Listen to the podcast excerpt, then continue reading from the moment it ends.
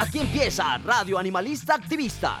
Sensibilidad y acción por los animales. Radio Universidad de Nariño y la Fundación Red Protectores de Animales Pasto, unidos para ayudar a nuestros amigos. Lanudos, peludos, con escamas, con garras, con patas, con plumas. En fin. Invitados, agenda animalista, novelas, expresiones artísticas, conejos, consejos, can responsal, pulgómetro y mucho más. Todos los jueves a partir de las 6 de la tarde en la 101.1 FM Estéreo.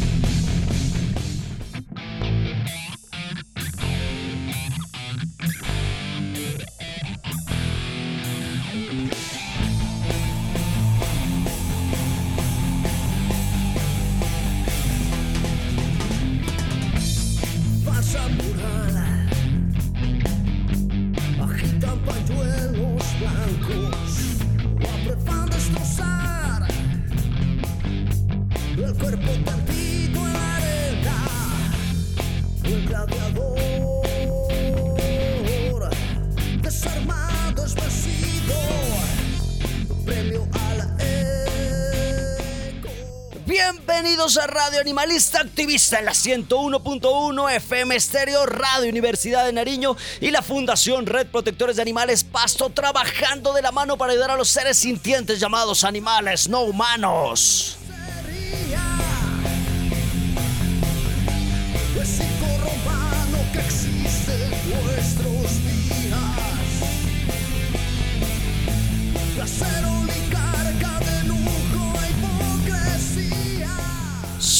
De la Cruz Escobar de la Fundación Red Protectores de Animales Pasto. Desde nuestra fundación le enviamos un abrazo fraterno a las asociaciones, activistas independientes, fundaciones hermanas, médicos veterinarios, funcionarios públicos, abogados, diseñadores, ingenieros, en fin, aquellos que estamos en esta lucha por los animales no humanos. A los chicos de la fundación, aquellos que han salido a colocarle el pecho a la pandemia y hemos seguido alimentando animales en condición de calle, perros, gatos y palomas. Un saludo para ustedes también.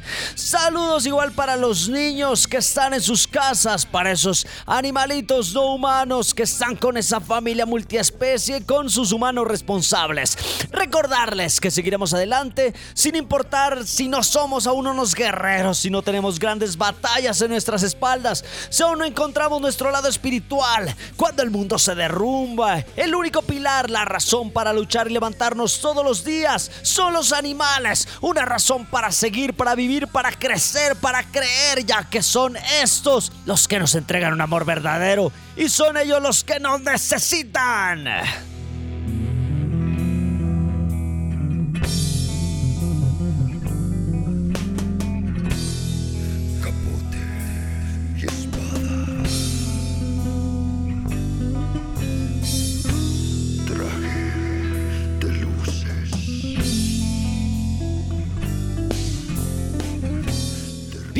Bienvenidos a Radio Animalista Activista. Hoy vamos a hablar de un tema interesante, como es el bienestar de los animales reflejado en cinco libertades. Eh, estas libertades que nos recuerdan que los animales no deben sufrir. Entre ellas tenemos la primera, libres de hambre, eh, sed y desnutrición. Los animales deben tener eh, ese aprovisionamiento de concentrado, agua, deben estar con una alimentación de alguna forma que los nutra y no solo con algo que eh, les puede hacer daño, ser muy conscientes también de qué alimentos les sirve y cuáles no les sirve a nuestros animales. Es importante como humanos responsables conocer qué tipo de alimento eh, realmente le está sirviendo. Otra de las libertades, la número dos, libres de miedos y angustias. Debemos como humanos responsables de nuestras familias multiespecie y de cada uno de los integrantes de nuestros hogares, proveer y permitir que nuestros integrantes, nuestros animales no humanos estén libres de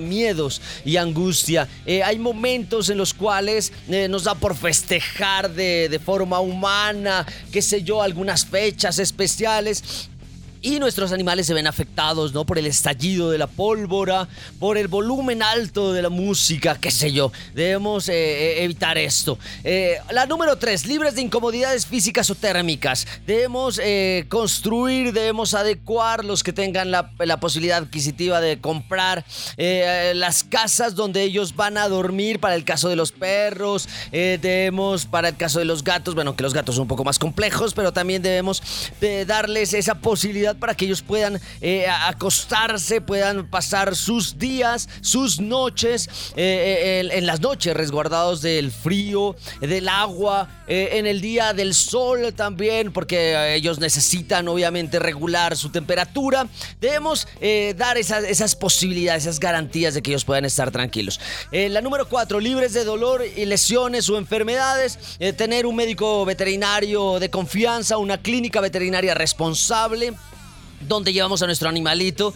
Ya miramos en alguna de las charlas en donde eh, nos decían que cada vez que se trata de un animal de compañía, buscamos en YouTube a la vecina, a la tía, al amigo, al activista animalista. Y muchos somos, eh, yo soy diseñador, otros son ingenieros. Pero eh, de último recurrimos a el médico veterinario, cuando debe ser el primero. Ellos son profesionales en esto y son los que van a velar por la salud de nuestros animales no humanos. Y la número 5, libre para poder expresar las conductas y pautas de comportamiento propias de su especie.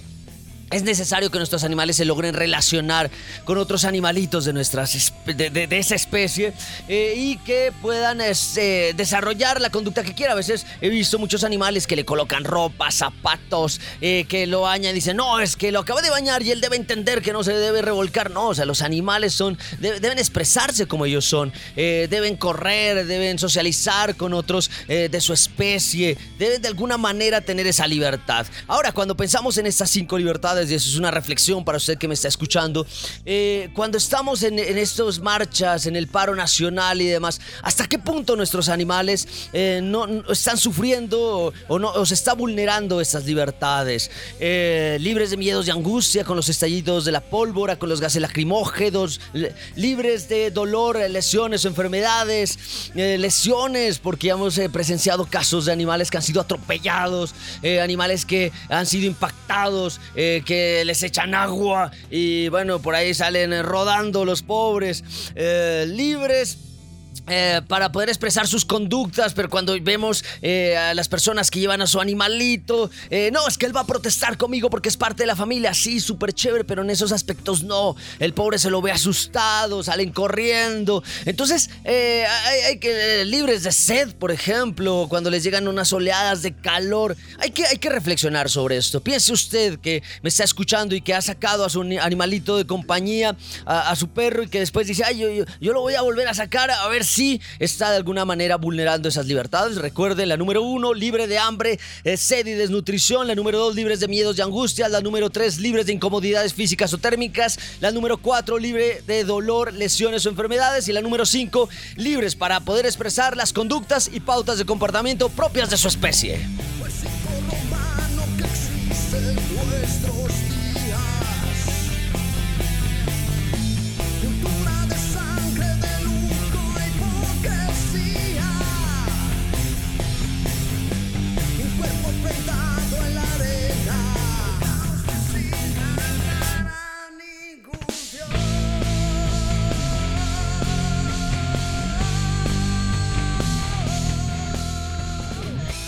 Los animales en medio del paro nacional, los animales utilizados como armas de disuasión contra los marchantes, los animales afectados en medio de, la, de las vías durante los bloqueos, los animales utilizados como insultos, cuerpos mutilados de animales en las marchas, los animales afectados eh, por los gases lacrimógenos, los animales como víctimas inocentes. El tema de hoy, animales en medio del paro nacional con Andrea Padilla. También tendremos las lentejas y las abejas, la agenda animalista, así que demos inicio a Radio Animalista Activista con nuestro activista invitado.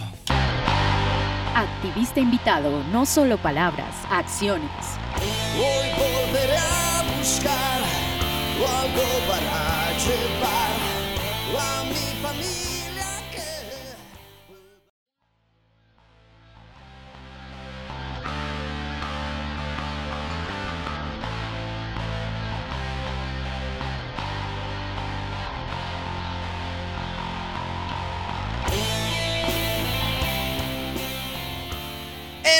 Animalista Activista. Vamos a presentar la entrevista que tuvimos con Andrea Padilla, esa activista de talla nacional eh, que nos estuvo hablando acerca del panorama y los animales no humanos en medio de este paro nacional acá en Colombia en este 2021.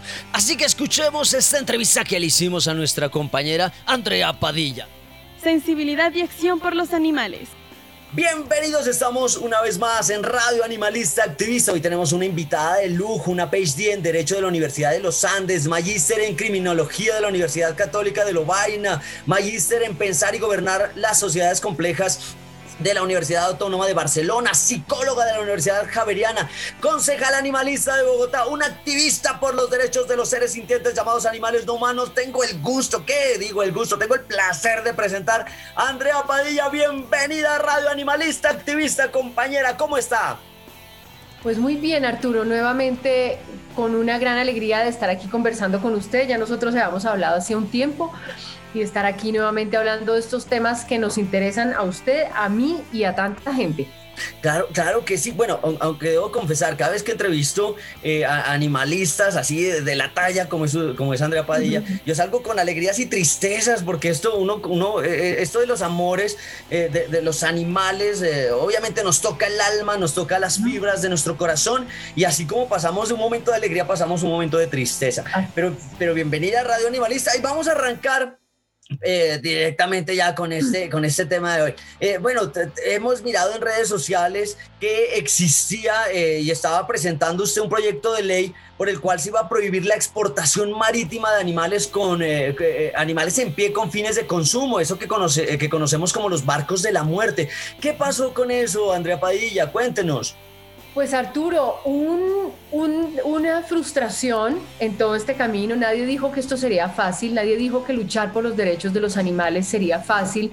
Y más cuando nos metemos con temas eh, en los que están afincados los intereses de los poderosos de este país, porque detrás de esa exportación de animales vivos por mar, que es un negocio absolutamente repugnante y de una crueldad exacerbada, pues están los poderosos, están los sectores política y económicamente consolidados de Colombia, eh, los gamonales, los latifundistas, los que se han acaparado las tierras, los que ocupan hoy el Congreso, los que ocupan el poder y difícilmente van a dejar avanzar un proyecto de esta naturaleza. Sin embargo, pues el ejercicio había que hacerlo. Radicamos en 2019, radicamos en 2020, volveremos a radicar ahorita el 20 de julio del 2021, aunque mientras la configuración del Congreso sea la misma, difícilmente va a avanzar.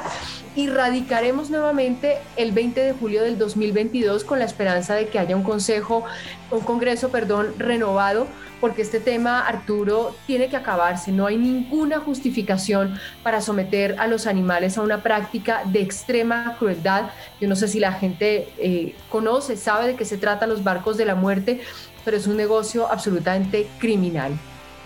Sí, para aquellos que, de pronto no conocen, los barcos de la muerte es transportar cerca de que como 20, 30 días eh, hasta llegar al Oriente Medio, animales que prácticamente se están cocinando vivos. Eh, miramos un especial en Los Informantes, si no estoy mal, donde los entrevistaron.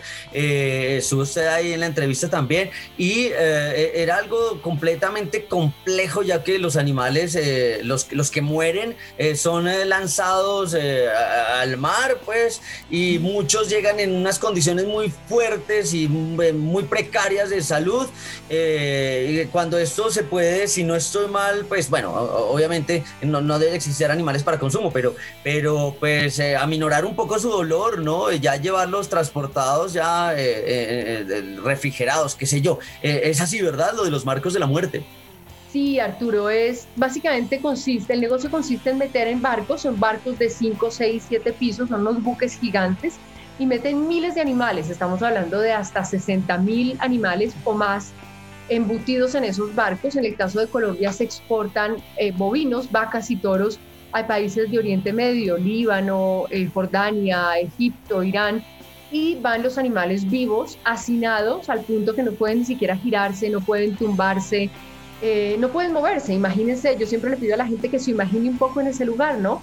Si uno se cansa de pie una, dos, tres horas, imagínense estar 25 días o hasta más en la misma posición sin poderse mover, sin poder acceder ni siquiera a agua y alimento, porque además esta, ese alimento y esa agua ya están cubiertos de heces y de orina de los animales que han ido defecando y orinando durante más de 20 días, lo que hace que eso alcance una altura de hasta medio metro y cubre el agua y cubre el alimento y les forma sobre los cuerpos una cosa que se llama chaqueta fecal, que es el popó endurecido, lo que los calienta, les causa asfixia, están sometidos a temperaturas extremas bajo cero o a más de 40 grados, lo que hace, como, como bien dice Arturo, que se vayan cocinando vivos prácticamente.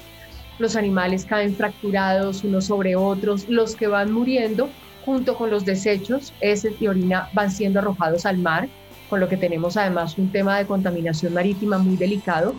Y esos animales pues llegan absolutamente moribundos, destrozados a los países de destino, donde son además matados sin ningún tipo de, sin aturdimiento previo, porque precisamente se importan vivos para que sean matados bajo las leyes eh, de las, las, prácticas religiosas, pues de halal y kosher, que matan a los animales sin aturdimiento previo.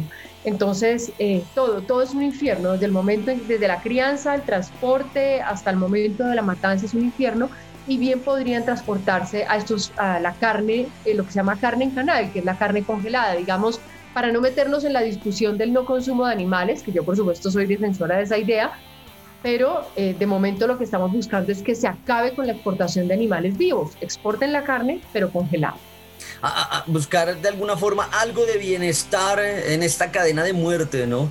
Para estos animalitos. Eh, bueno, y lastimosamente en Colombia prima más eh, un beneficio económico que el bienestar de un animal. Y esto es, esto es bastante cruel y lástima que en Colombia estemos pasando por esto. Bueno, eh, los que somos sensibles por los animales del ambiente, en, este momento que estamos de paro, de marchas, debemos salir a marchar, Andrea Padilla, ¿usted qué, qué considera? Yo creo que sí, Arturo. Yo creo que hay que salir a marchar precisamente para cambiar ese Congreso. Hay que salir a marchar para cambiar el gobierno. Hay que salir a marchar para cambiar las prioridades en el caso de los animalistas, para poner también, digamos, dentro de ese conjunto de reclamos y de narrativas de inconformismo y de reivindicación y de igualdad y de justicia, etcétera, para poner también las voces de los animales porque si hay víctimas en este país, víctimas de opresión sistemática, estructural, son los animales, son los animales que son violentados en un sistema absolutamente depredador, capitalista, eh, animales que son violentados para entretenimiento, en fin, que son violentados en diferentes prácticas, simplemente para mantener una lógica absolutamente demencial de producción y consumo, donde ellos son considerados materias primas y donde históricamente han carecido de cualquier tipo de atención del Estado. Los animales en Colombia no tienen derechos, no son objetos de políticas públicas, no tienen inversión estatal, son solamente explotados, explotados sistemáticamente para producir y producir eh, como si fueran, pues eso, máquinas de producción. Entonces yo creo que tenemos que salir precisamente y poner las voces de los animales y mostrar que hay otras víctimas, así como hay víctimas humanas de, un, sistema, digamos, que es eh, inequitativo, de un sistema donde los mismos de siempre son los favorecidos y son los que acceden a oportunidades y son los que tienen el poder, así como hay víctimas de minorías que han sido, digamos, oprimidas e incluso exterminadas, eh, así como hay sectores de la población, niños, jóvenes, mujeres, que son víctimas de diferentes violencias cotidianas pues también poner en, digamos, en ese espectro de violencias a los animales, que además son víctimas de todas esas otras víctimas humanas. Es que los animales son realmente unas víctimas muy oprimidas, no solamente por el sistema, por el Estado, por el gobierno, por la lógica, digamos, misma normativa eh, y de la política, sino también por los seres humanos, porque muchos de esos que reclaman, que marchan reclamando sus derechos y que marchan legítimamente reclamando justicia, equidad, pues también son opresores de esos, de esos animales. Se los comen, se entretienen con ellos, se visten con sus cuerpos, usan productos que han sido experimentados en ellos. Entonces eh, tenemos que también, digamos, sacar a la luz esas otras víctimas eh, cuya violencia ha sido normalizada. Sí, eso es, totalmente cierto. Somos eh, lastimosamente, eh, bueno, eh, nosotros como humanos tendemos a etiquetar a, aquellos animales que de alguna forma nos sirve y los etiquetamos como animales de consumo, aquellos animales que se etiquetan como animales que son torturados en los laboratorios porque de alguna forma nos sirve para experimentar con ellos, y aquellos animales de entretenimiento también, ¿no? Y, y, los que no, automáticamente son plagas, pero mejor dicho, nosotros maltratamos eh, a, diestra y siniestra, pues por todos lados. Eso es bastante cruel. Eh, ¿Cómo nos ha ido con este gobierno eh, en temas animalistas, ambientalistas? ¿Estamos tan mal como en el tema humano con los animales? Mal, Arturo, mal. Realmente este gobierno, yo, yo le confieso que nunca tuve tuve esperanza en este gobierno, pero por supuesto cuando llega un gobierno nuevo uno hace lo que puede, ¿no? Es decir, yo creo que aquí eh, si, algo hemos si hay una idea que hemos defendido los animalistas es que los animales, la defensa de los animales no tiene color político, es decir, si hay políticos de, la derecha, extrema derecha, izquierda, extrema izquierda, arriba, abajo, lo que, lo que sea, que quieran atender a los animales, que quieran proponer un proyecto de ley, que quieran plantear una política pública, bienvenido el sector que sea. Eh, y cuando llegó este nuevo gobierno, bueno, pues sabíamos que era un gobierno de derecha, digamos que del, del, oficialismo, del status quo, pero igual había que hacer la tarea con este gobierno. Y eh, Arturo recordará que logramos incluir en el plan de desarrollo de este gobierno un artículo, el 324, que le ordena al Ministerio de Ambiente formular e implementar la política pública nacional de protección animal. Estamos hablando del año 2019, em, ya estamos a mediados del 2021 y todavía ni por las curvas esa política pública. Nosotros metimos una acción de cumplimiento. Estamos esperando, en primera instancia eh, fue fallada a nuestro favor, eh, dándole al Ministerio de Ambiente tres meses para sancionar esa política pública, pero hubo un recurso, una apelación, una impugnación por lo cual estamos esperando que esa decisión sea, digamos, eh, confirmada o denegada. Entonces, em, pero es la hora, Arturo, en que no tenemos esa política pública, no tenemos inversión del Estado en algo, digamos, en los animales más cercanos a, nuestro, a nuestra vida cotidiana y a nuestro corazón, quizás, que son los gatos y los perros con los que compartimos a diario en nuestros hogares. No hay una política pública para ellos, entonces seguimos viendo escenarios tan dramáticos como los de la costa, que por estos días han estado muy fuertes las denuncias en Santa Marta, por ejemplo.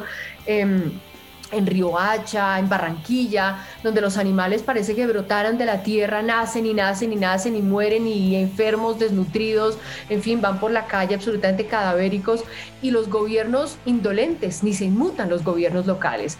Entonces no hay inversión para el control de la natalidad, no hay centros de, de paso, no hay inversión, Arturo, para la protección de los animales silvestres, tanto que este gobierno y en general los gobiernos se jactan de que somos el segundo país más biodiverso del mundo y usamos a los animales silvestres para el himno nacional y cuando necesitamos imprimir imágenes pues que exalten la belleza del país, ahí sí están, pero a la hora de invertir en ellos ni un centavo. Lo vimos en la pandemia, los zoológicos tuvieron que sacar SOS, vender, hacer almuerzos para vender, para poder alimentar a esos más de 12.000 animales que están albergados en zoológicos en todo el país, que además provienen del tráfico ilegal, ¿no? Porque no son animales que han sido sacados, digamos, de su hábitat para meter en un cautiverio con fines de exposición o de exhibición, sino que son animales provenientes del tráfico ilegal, pues para ellos tampoco hubo nada por parte del gobierno nacional.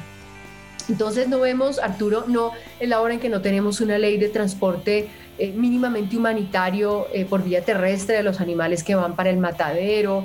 Eh, todavía es un país que está tomado de punta a punta por espectáculos crueles, peleas de gallos, corridas de toros, corralejas, poleo, en fin, es una, es una exacerbación, pues una, una, expresión exacerbada de la crueldad en todo el país con todos los animales y realmente de inversión estatal Nanay, si no fuera realmente por organizaciones, por proteccionistas, por colectivos que hacen rifas, juegos y espectáculos, que movilizan, que denuncian, la situación de los animales en el país sería francamente de sentarse a llorar.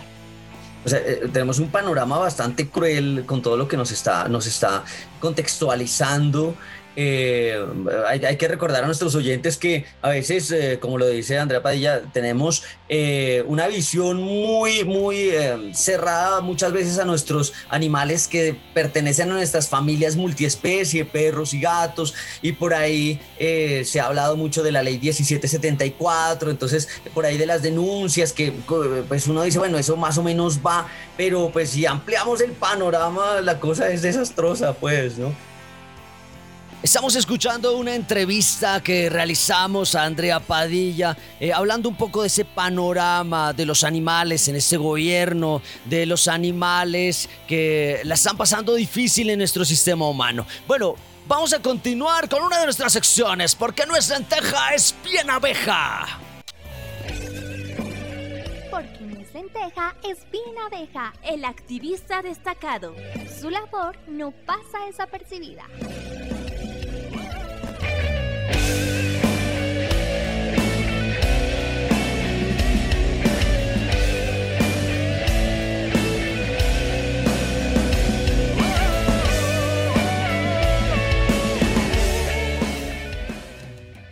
Porque no es lentejas bien abeja, el activista destacado. Esa labor que desarrolla no pasa desapercibida. El destacado de la manada Funred para Ana Jimena Meneses, esa líder innata, esa eh, presidenta que también fue de la Fundación Red Protectores de Animales y que está dedicada a la parte de las esterilizaciones, además coordinando todo lo que tiene que ver también con el gatotón, eh, en esta parte de recaudar los fondos, mirar las estrategias para que la gente nos pueda donar eh, que nos puedan las empresas donarnos insumos. Siempre atenta, siempre buscando la forma de conseguir padrinos y madrinas. El ejemplo a seguir, eh, la mamá de los pollitos, como le dice la Wolf. Un saludo para Ana Jimena Meneses. Eh, el destacado fuera de la manada Funred para la Cate Fierro, para Fernando Burgos, para los chicos de comunicaciones, la Gavis, para Will, bueno, y todos los que están acá ayudando y coordinando lo que es el Gatotón 2. Amor por los felinos,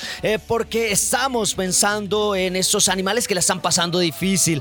En tiempos de paro, de marchas y demás, no podemos parar y nos hemos estado reuniendo para desarrollar y estructurar lo que es el Gatotón 2, que este 12 de junio, eh, en donde vamos a, a buscar recursos para esterilizar gatos ferales y semiferales para que no se vean eh, y que no sean eh, maltratados en una sociedad que a veces no piensa en ellos. Entonces, estos son nuestros destacados dentro de la manada Funred. Ana Jimena Meneses, fuera de la manada Funred, para la Cate Fierro, Fernando Burgos, la Gavis, Will y toda la gente que nos está colaborando en la gobernación en este trabajo mancomunado para el desarrollo de esas actividades en pro del bienestar de los animales no humanos. Seguimos con nuestro activista invitado. Activista invitado, no solo palabras, acciones. Hoy volveré a buscar algo para llevar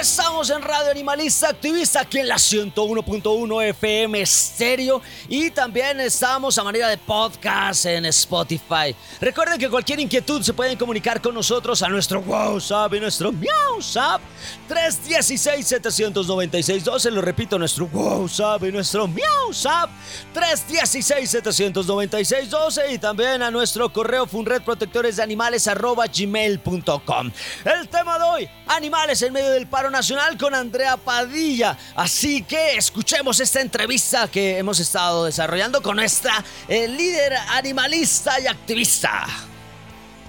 Radio Animalista Activista con Arturo de la Cruz. Eh, ¿Cómo va la, la, ley 1774 para usted, Andrea Padilla?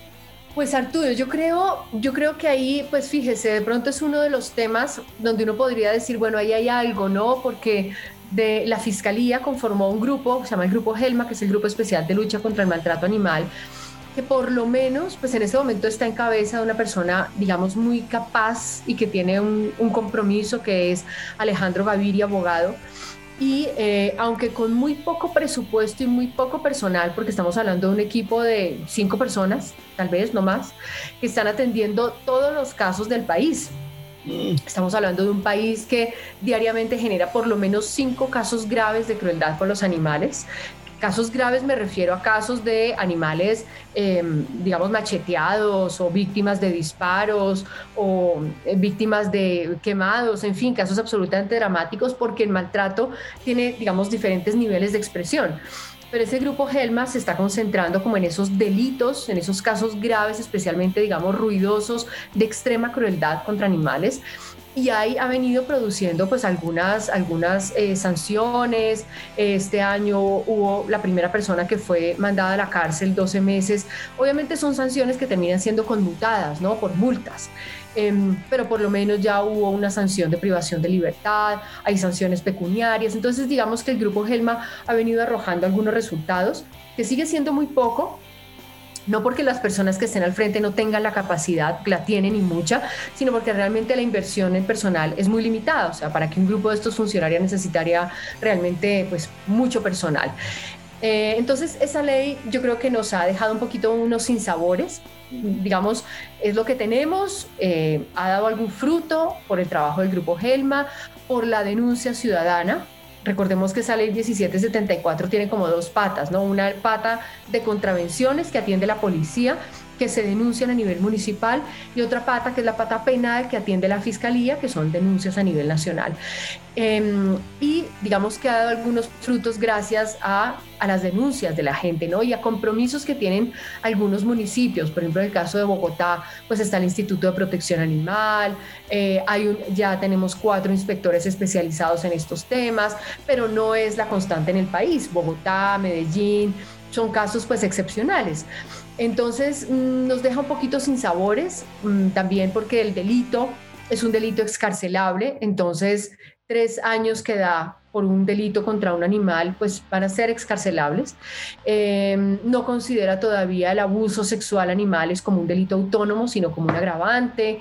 Em, no es clara esa ley en cuanto a las competencias de la policía, por ejemplo, si pueden ingresar o no en domicilio privado, lo que hace que genere una gran frustración, porque mucho del, del maltrato se genera es en el domicilio privado de las personas y si las personas no permiten el acceso, no hay nada que hacer. Es terriblemente frustrante. Entonces es una ley que yo creo, Arturo, hay que reformar. Yo creo que hay que, hay que hacer un ejercicio de reforma de esa ley muy profunda. Em, y bueno, ya hay, digamos, la ley, por ejemplo, la 2054, que también es reciente, es del año pasado, que reconoce la responsabilidad de los entes territoriales, de los alcaldes municipales y distritales en la protección animal, tampoco ha sido implementada. En este momento estamos haciendo como una campaña para que la gente la movilice en sus municipios, pero nos pasa lo de siempre, Arturo, y es que está la norma, pero a la hora de la implementación nos quedamos súper cortos. Entonces yo creo que los buenos ejercicios que se están haciendo son a nivel municipal, donde de pronto hay un, hay un consejo municipal con algunas personas activistas que lograron hacerse a un cargo de elección popular que es muy valioso, donde hay colectivos consolidados, donde ya existe una política pública, donde hay cierta voluntad política, yo creo que ahí va avanzando un poquito, ¿no? Pero si uno mira el conjunto del país desde el punto de vista de la acción del gobierno nacional, pues la, la valoración es, nos rajamos, mejor dicho. Eh, como que eso es la constante en todo. Acá en Colombia trabajamos con las uñas, eh, la voluntad política eh, es importantísimo. por ejemplo, acá cuando tenemos, bueno, lo, de policía ambiental, si hay personal que tenga ese compromiso y ese sentimiento, ellos están súper atentos a muchas cosas, caso contrario no, eso, eso, eso lo vivimos siempre. Y, y, al gobierno y bueno, y como que no, no sé qué es que pasa, pero, pero cada vez que toca sacar pecho por algo, ahí sí pasa en el deporte, no pasa con, con, con Egan ahora y todo, ah, qué bien, pero entonces empiezan a indagar, pero además nadie lo ayudó, lo mismo pasa con las con la fauna silvestre, ay, qué chévere, pero ay, a ver si ayuda acá el gobierno. Estamos llevados, Ole. Por eso es que digo esto, es, eh, hablar con ustedes uno queda entre, entre alegrías y tristezas, uno ya, ya, no los voy a entrevistar más. bueno, pero, pero, sigamos en esto. Eh, ¿Cómo, ¿Cómo, ha sido y cómo, cómo se han afectado los animales en este paro nacional que arranca eh, en este 2021? ¿Qué tipo, ¿Qué tipo de afectaciones ha tenido nuestros animales no humanos? Pues Arturo, yo creo que las más evidentes han sido tres. Una afectación ha sido directamente, digamos, eh, se ha producido dentro de las expresiones vandálicas de las movilizaciones y eso lo quiero dejar muy claro. Digamos, soy muy amiga de la movilización, amiga de la protesta, pero pues es innegable, lo vemos en las redes sociales, lo vemos en los noticieros, digamos, estas yo, creo que son realmente infiltraciones dentro de la manifestación que generan eh, actividades de vandalismo que deslegitiman la propuesta, la protesta y que son rechazadas incluso por los mismos manifestantes. Y dentro de esas expresiones de vandalismo ha habido, por ejemplo, quemas de CAIS, eh, ha habido, pues, la, digamos, el uso de, armas, ¿no? Eh, gases, quemas que han afectado a animales. Por ejemplo, en Bogotá es usual que haya perritos y gatitos que viven en CAIS junto a los policías o como en todo el país que son animales comunitarios que viven simplemente en los barrios, que tienen su casita pues hemos tenido muchas situaciones de animales que han muerto, muerto por quemas, eh, muertos por, eh, por eh, infarto, por angustia en medio de las explosiones, a los que les han quemado su casita, que han salido quemados, no muertos, pero sí quemados, lesionados, digamos, en su integridad corporal. Entonces, esa es una afectación directa, digamos, del contexto de la movilización, no de la movilización, en el contexto de la movilización. Eh, también hay otra, otra afectación, la segunda, y es el uso de los caballos como armas de guerra, como, como armas de disuasión. Lo hemos visto en Medellín, en Cali, cómo se utilizan para eh, hacerle frente a la ciudadanía que se está movilizando y los animales quedan en la mitad, en medio de gases, eh, en medio de bombas aturdidoras, en medio del fuego, en medio de la gritería y los caballos, los equinos, yeguas y caballos son animales tremendamente sensibles. Mm, hemos visto también... En tercer lugar, Arturo, un escenario muy dramático de los animales que son explotados eh, para la producción de comida eh, no solamente los que están en granjas, los que están en procesos de crianza, que ya es un proceso muy cruel, eh, los, digamos, productores han matado a animales o los han arrojado a las calles, arguyendo que no tienen alimento, que no tienen manera de alimentarlos y entonces deciden matarlos, lo que es, digamos, profundamente indignante. No solamente los explotan para lucrarse, sino que en el momento de tener que, digamos, garantizar un recurso para su alimentación, pues la fácil es me lavo la mano, las manos y los mato o los dejo, los dejo en la calle absolutamente desamparados. Pero también estos animales han sido victimizados porque quedan en la mitad de los bloqueos, Arturo. Entonces van rumbo a los mataderos, o sea, han sufrido en la crianza, han sufrido en el transporte, donde van hacinados, aplastados, asfixiados y quedan en el medio de los bloqueos que ya vienen heridos, ya vienen con todo ese sufrimiento encima y tienen que sufrir ahí horas más, digamos, en medio del trancón, para llegar finalmente a un destino terriblemente dramático que es la muerte. Por ejemplo, nosotros nos fuimos a la avenida Villavicencio, eh, hicimos una entrevista a un transportador, una entrevista aleatoria, un transportador llevaba pollos y nos contó que en ese camión donde llevaba por lo menos 2.000 pollos ya iban unos 200 muertos mal contados que se habían muerto en ese momento de paro, que ya venían mal, que ya venían heridos, que ya venían asfixiados, murieron. Entonces, em, pues digamos que son, son como otras, pues son otras víctimas de la violencia, son otras víctimas, eh, digamos, de las consecuencias de la movilización, del paro y de los bloqueos, ¿no? Eh, de las que nadie habla, de las que nadie habla en los medios de comunicación. Es normal que un medio de comunicación diga, no hubo víctimas normales, mortales, pero hay finalmente animales muertos y son víctimas mortales. Entonces, por eso es tan importante, Arturo, digamos que en todo lo que generemos desde la denuncia a través de las redes sociales, los medios de comunicación, podemos evidenciar que hay estas otras víctimas, que son víctimas que no hablan nuestro mismo lenguaje, pero que están sufriendo, que están muriendo, que están padeciendo por razones siempre tremendamente injustas, que son pues finalmente explotarlos y sacar provecho de sus vidas y de sus cuerpos.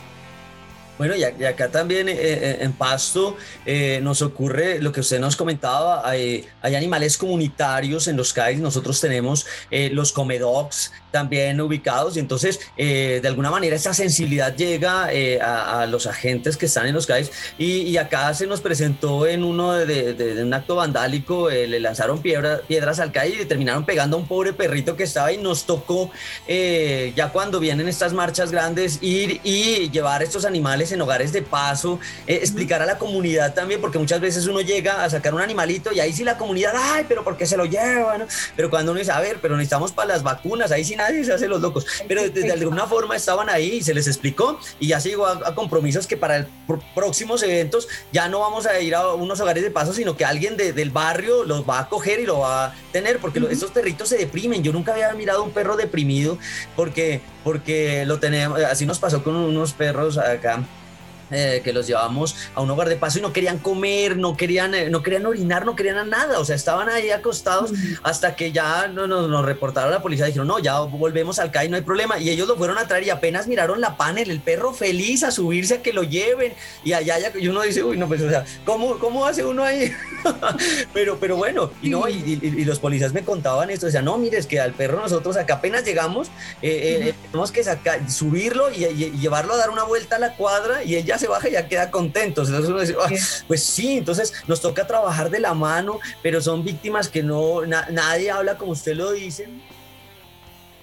Estamos hablando con Andrea Padilla y nos está contextualizando un poco esa visión que tiene acerca de la ley 1774 eh, y cómo ha venido desarrollándose aquí en Colombia. Eh, también hemos eh, arrancado ya el tema de cómo son estos animales o los animales no humanos en medio de este paro nacional y estamos mirando ya los animales de consumo, por ejemplo, que tienen una realidad muy compleja, tienen una vida muy triste porque han sido etiquetados para eh, animales para ser consumidos por nosotros y son transportados y quedan represados en medio de las marchas. Eh, también estamos hablando de esos animales comunitarios que de alguna forma también se ven afectados en las protestas. Eh, recuerden que los animales no entienden de posición política, no entienden de nuestras luchas humanas. Ellos solo entienden de formar parte de una manada, de estar en un sitio que ellos no identifican si es bueno o malo, eh, ellos solo están intentando sobrevivir y de alguna forma se han visto afectados eh, eh, tanto por gases lacrimógenos, tanto por actos violentos, por, los, por las tanquetas, qué sé yo, por distintas cosas, por los carros, se pierden porque se asustan de las explosiones y demás. Bueno, vamos a continuar con nuestra agenda animalista. Agenda Animalista, la movida de las fundaciones en Nariño.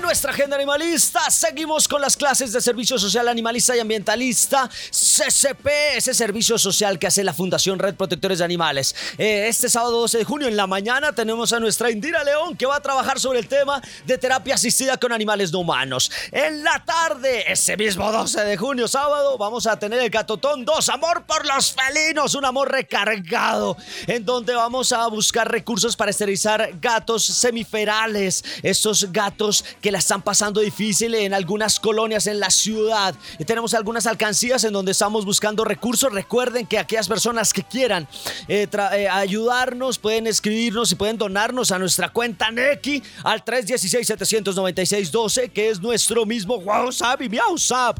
Tenemos también unas alcancías en la tienda de regalos en el local 221 eh, allá en Unicentro, en el segundo piso, tenemos una alcancía en heladería La Paila, esa heladería Grumet en la, en la carrera 33A, número 1433, barrio San Ignacio, la eh, alcancías en Copis, heladería en la calle 21, número 1005, Parque Bolívar, en la panadería y pastelería La Alsacia, tenemos dos alcancías en la calle 14, número 2555, también en Papalote, Pasto en la carrera 44, número 19B75, en el Paso Ancho, en Pandiaco, en el Patio Container Park. Eh, estas son alcancías que nos permiten recaudar dineros para poder eh, desarrollar esas esterilizaciones en esa meta que tenemos de 100 gatos semiferales. Pancitas felices, anímate a participar. ¿Quieres una ilustración al estilo que lo hace Kiwi, que es una estudiante eh, de diseño de la Unicesmac con 10 kilos de concentrado? Pueden inmortalizar a su animalito a ese perrito, a ese gatico que está dentro de eh, nuestros hogares dentro de nuestras familias multiespecie. Entonces, si quieren participar, nos escriben a nuestro WhatsApp y nuestro WhatsApp y dicen, yo quiero participar en esas pancitas felices. Nos eh, donan 10 kilos de concentrado, vamos, lo recogemos eh, y le dibujamos a su animalito de compañía. Bueno, si son dos, son 15 kilos, si son tres, son 20, 5 kilos adicionales por cada animalito que quieren colocar. Y nuestra galería Funred con Musin Suasti, tenemos una serie de esculturas que tienen un gran nivel cuyos personalizados, superhéroes. Es importante saber que con la adquisición de estas esculturas se ayuda a los animales en condición de calle. Muchísimas gracias a Mus Insuasti. Esto es nuestras actividades que tenemos en nuestra agenda animalista. Seguimos con nuestro activista invitado. Activista invitado, no solo palabras, acciones. Hoy volveré a buscar algo para llevar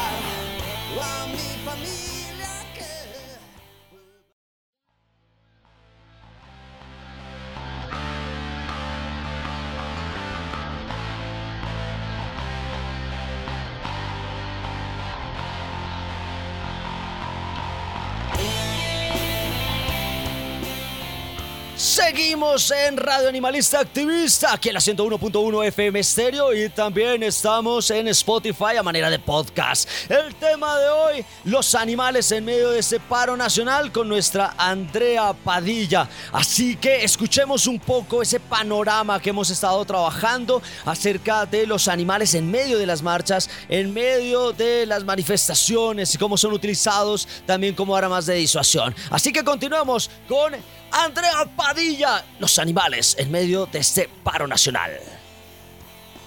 Sensibilidad y acción por los animales. Eh, y también otro tema súper fuerte cultural que los ónimos hacia los animales, eh, de, animales ah, hacia los humanos.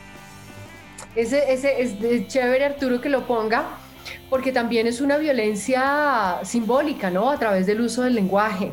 Entonces, eh, digamos, de alguna manera mm, exaltamos eh, el uso de animales, eh, digamos, de una manera peyorativa, como si referirnos, primero, como si los animales realmente fueran seres malos, ¿no? Seres corruptos, seres malévolos, seres ingratos, eh, seres crueles, ¿no? Entonces nos referimos a los, a los políticos corruptos como ratas, ¿no? Este uso del, este, este uso del cerdo, ¿no? Para hacer, lanzar ofensas contra el presidente, eh, como, si, como si los cerdos fueran personas eh, crueles, manipuladoras, injustas, desleales, corruptas, ¿no? Si hay, si hay seres en los que habita la pureza, eh, pues es en los animales. En los animales no existe ninguna expresión de estos digamos, de estos comportamientos que son propios de nuestra especie. Los animales no, no tienen ninguno de estos comportamientos, entonces sí hemos visto también esa violencia simbólica a través del uso de animales como, digamos, como agresiones, ¿no? Yo creo que eso también es, es, valioso, es valioso destacarlo, Arturo, tiene toda la razón.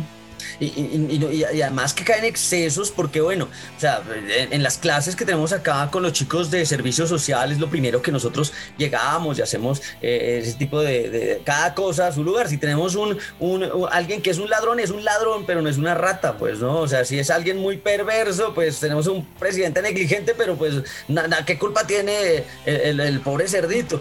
Pero eh, se ha llegado a casos extremos en donde eh, en las marchas uno ve que sacan pedazos de cuerpos mutilados, cabezas de cerdos mutiladas y, no, y eso y toda la gente festeja y uno dice, uy, no, esto es, esto es horrible lo que está pasando. Exactamente, Arturo, incluso hubo un alcalde, ya no me acuerdo de qué municipio del Partido Verde, yo le envié una carta al Partido Verde porque me parece que esos son comportamientos que los mismos partidos políticos deberían castigar. más de un partido que se supone que tiene en su ADN el respeto y la protección de la vida, ¿no? Em, un alcalde que, digamos, patrocinó la llevada de un cerdo vivo a una manifestación. Los cerdos, Arturo, son animales inteligentísimos, supremamente sensibles, nerviosos, juguetones, amistosos, em, cariñosos, ¿no? Entonces, eh, digamos, someter a un cerdo al estrés de una algarabía, de gente excitada, gritando, produciendo, haciendo ruido, manipulándolo.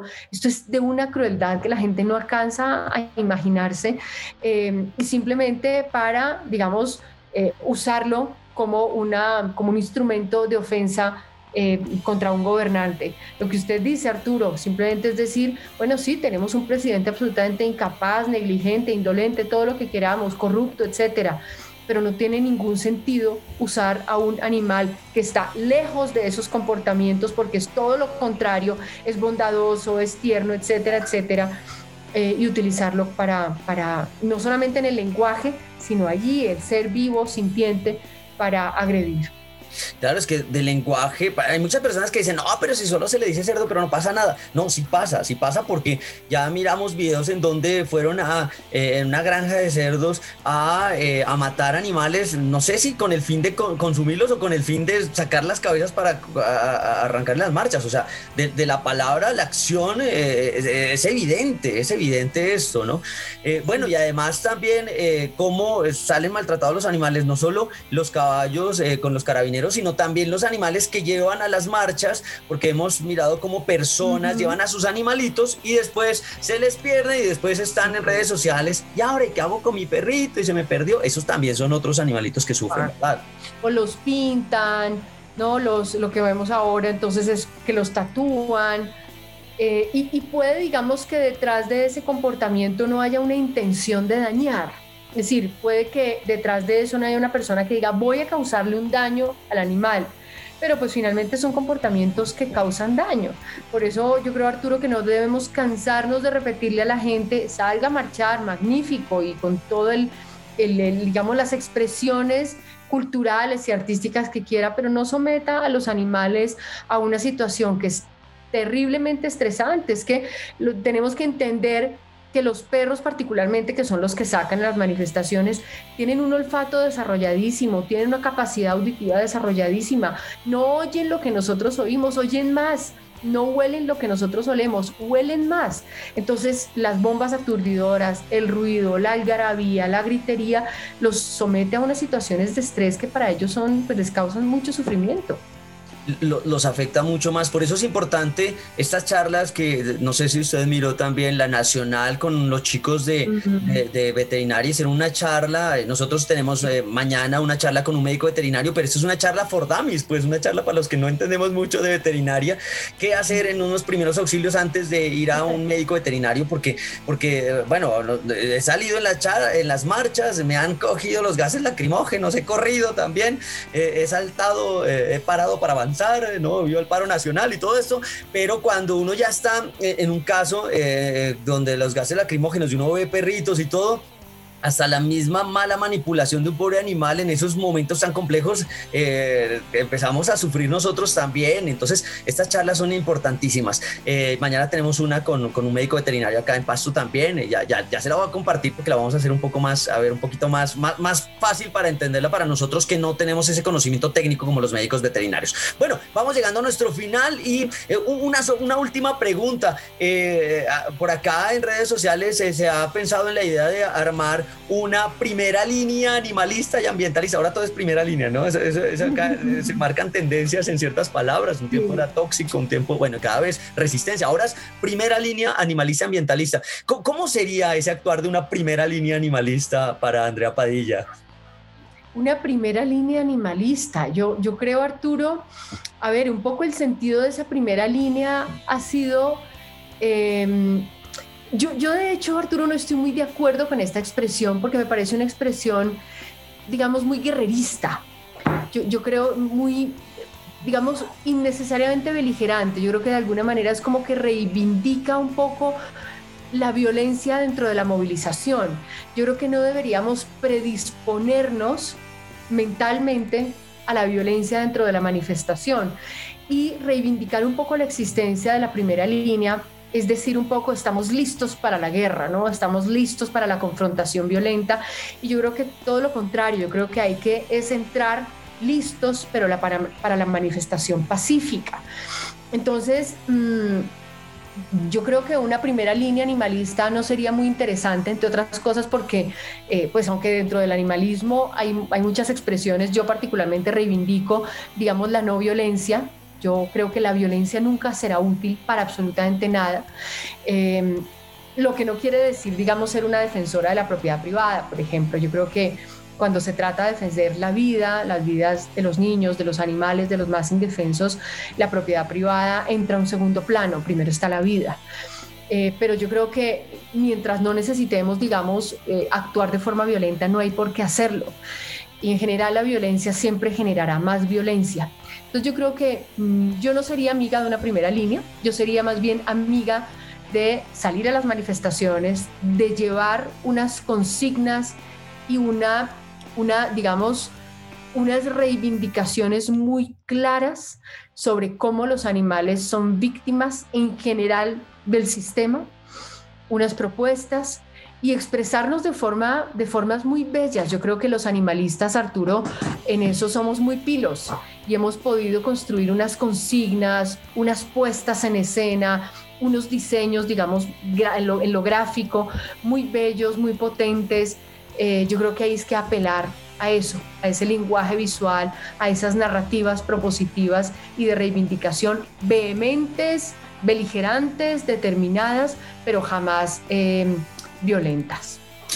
Bueno, como conclusión, eh, continuamos con ese activismo animalista que, que, estamos desarrollando todos los que estamos en esto, porque lo hacemos de corazón y lo hacemos de, con, sentimiento. Yo, la miraba cuando hablaba y le comentaba del caso de los perritos acá en los CAIs y, de cómo ellos sufren, eh, miraba cómo se le cambiaba su rostro también, eh, porque así, así lo vivimos todos. A mí me, hasta para contar ya se me iban a ahogar los, los ojos, pero pero sí, importante seguir trabajando, agradecerle a André Padilla lo que usted está haciendo eh, allá desde Bogotá, agradecerle que nos, que nos esté de alguna manera eh, enseñando también un camino para las otras ciudades, enseñarnos qué es lo que está pasando, cómo luchar, agradecerle porque eh, usted desde, desde ese conocimiento que tiene en derecho, ese conocimiento de, por ser concejal también eh, y está ahí apoyando, eso, eso, eso, eso nos de alguna manera nos incentiva a nosotros, los que estamos en otros escenarios, a seguir trabajando.